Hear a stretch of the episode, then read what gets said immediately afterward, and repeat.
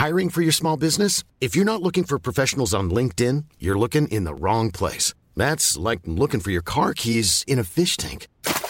LinkedIn helps you hire professionals you can't find anywhere else, even those who aren't actively searching for a new job but might be open to the perfect role. In a given month, over 70% of LinkedIn users don't even visit other leading job sites. So start looking in the right place. With LinkedIn, you can hire professionals like a professional. Post your free job on linkedin.com slash people today. Entrevista.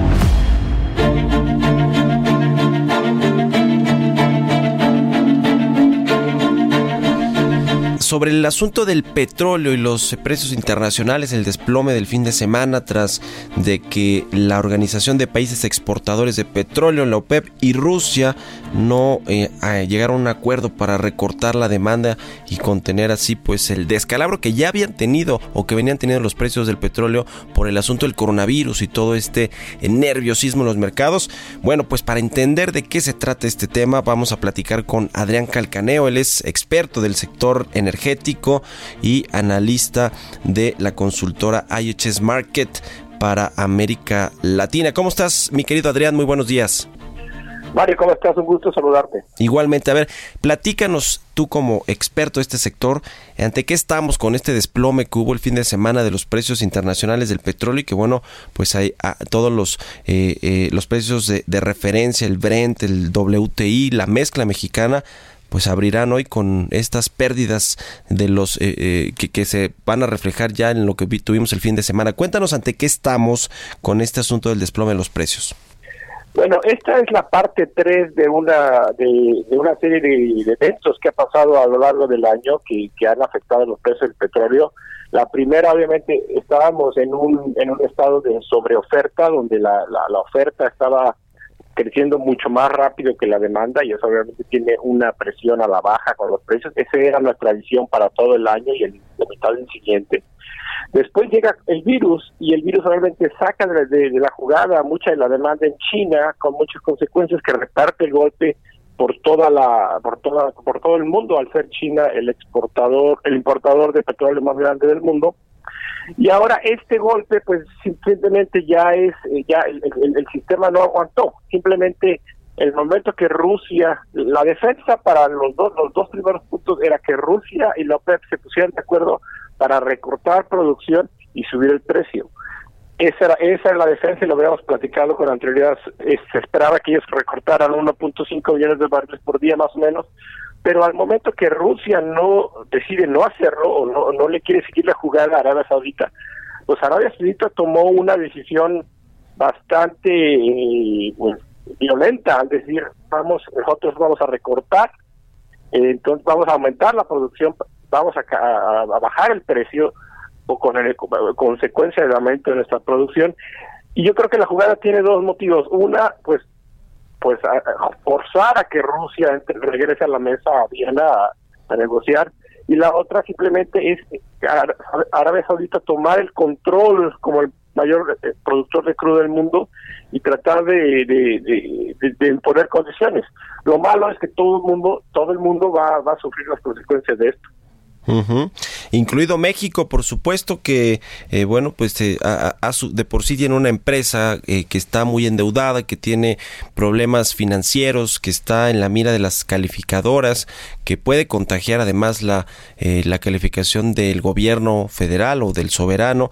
Es decir, en México, ¿cómo ves estos efectos? Le va a pegar, por supuesto, a la mezcla mexicana, que, que bueno, pues sigue siendo uno de los principales ingresos del país para las finanzas públicas, le va a pegar a Pemex, por supuesto.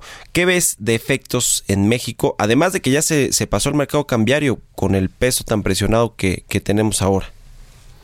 Sí, yo creo que obviamente el mercado cambiario es relacionado a lo que le va a hacer a Pemex, obviamente no son no son cuestiones separadas. En el caso de México es una situación muy difícil, ¿por qué? Porque de repente mucho de lo de la de la estrategia de, del gobierno actual por ejemplo, ahora con este, a estos precios tan reducidos, es muy posible que muchos de los campos prioritarios ya no sean rentables, o sea, ya no justifique eh, hacerlo. Entonces, y lo que menos quiere, puede hacer Pemex darse el lujo de estar perdiendo dinero.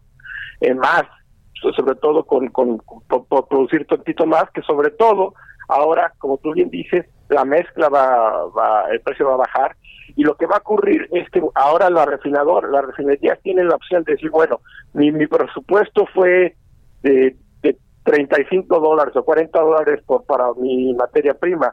Ahora ese precio ya puedo comprar producto ligero que antes no podía y, lo cual me, ayuda a los márgenes. Entonces, hay no solamente que la que lo van a comprar más barato, también hay un reemplazo de las refinerías, tener la opción de que ya pueden comprar, comprar producto de más alta calidad. Entonces, en realidad sí es una tormenta perfecta muy fuerte para, para, para México en el aspecto de que, pues, cuando sales a vender, a exportarlo, el precio está castigado, pero también cuando lo, lo, lo procesas internamente, pues obviamente las refinerías no están no están como deberían de estar y se pierde mucho dinero haciéndolo. Esto yo creo, Mario, es la consecuencia de apostarle al, al, al, petróleo como palanca de desarrollo. Yo creo que el problema es, deberíamos estar considerando ya este, tomar un modelo más nórdico sobre como Noruega, donde sí eh, tenemos petróleo y lo vamos a, aprovechar, pero no puede ser una parte tan importante del balance fiscal del país por lo mismo que este es un negocio de altas y bajas.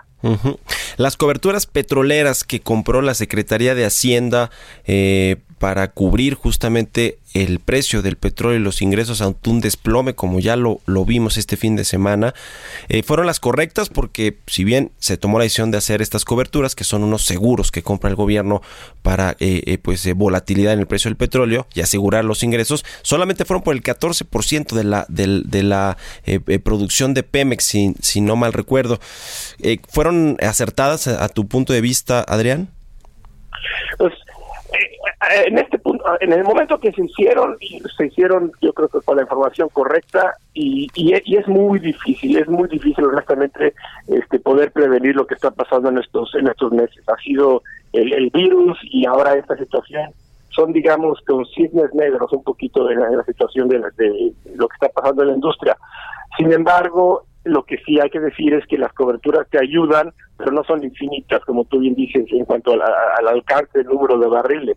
Uh -huh. Y esto y esto recalca mi, mi, mi, mi, punto que la estrategia quizá de esta de, de depender tanto del petróleo a largo plazo se tiene, tiene, se tiene que revisar por lo mismo de que este este negocio es de muchísimos altibajos y cualquier cosa le puede pegar y, y, yo creo que sobre todo esta esta hay que empezar a, tratar de desatar el nudo sin romperlo en cuanto a, a, la unión del petróleo y las finanzas públicas.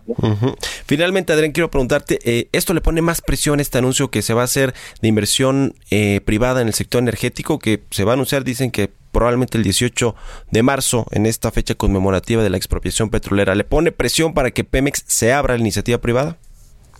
Excelente pregunta, Mario. Efectivamente, yo creo que el horno no está para bollos. Yo creo que ahorita hay que ser mucho más pragmáticos sobre ideológicos. Y yo creo que ahora la situación es tal en la cual no nos podemos equivocar. Si ya no nos podemos equivocar hace, antes del fin de semana, ahorita tienes mucho menos margen de error. Y espero que, que el gobierno escuche el mensaje. Pues estaremos pendientes. Te agradezco mucho, Adrián Calcaneo, analista de la consultora IHS Market, que nos hayas tomado la llamada y muy buenos días. Muchas gracias, Mario. Un saludo a ti y a tu audiencia. Un saludo para ti también. Even when we're on a budget, we still deserve nice things. Quince is a place to scoop up stunning high-end goods for 50 to 80% less than similar brands. They have buttery soft cashmere sweaters starting at $50 luxurious Italian leather bags, and so much more. Plus, Quince only works with factories that use safe, ethical, and responsible manufacturing. Get the high-end goods you'll love without the high price tag with Quince. Go to quince.com/style for free shipping and 365-day returns.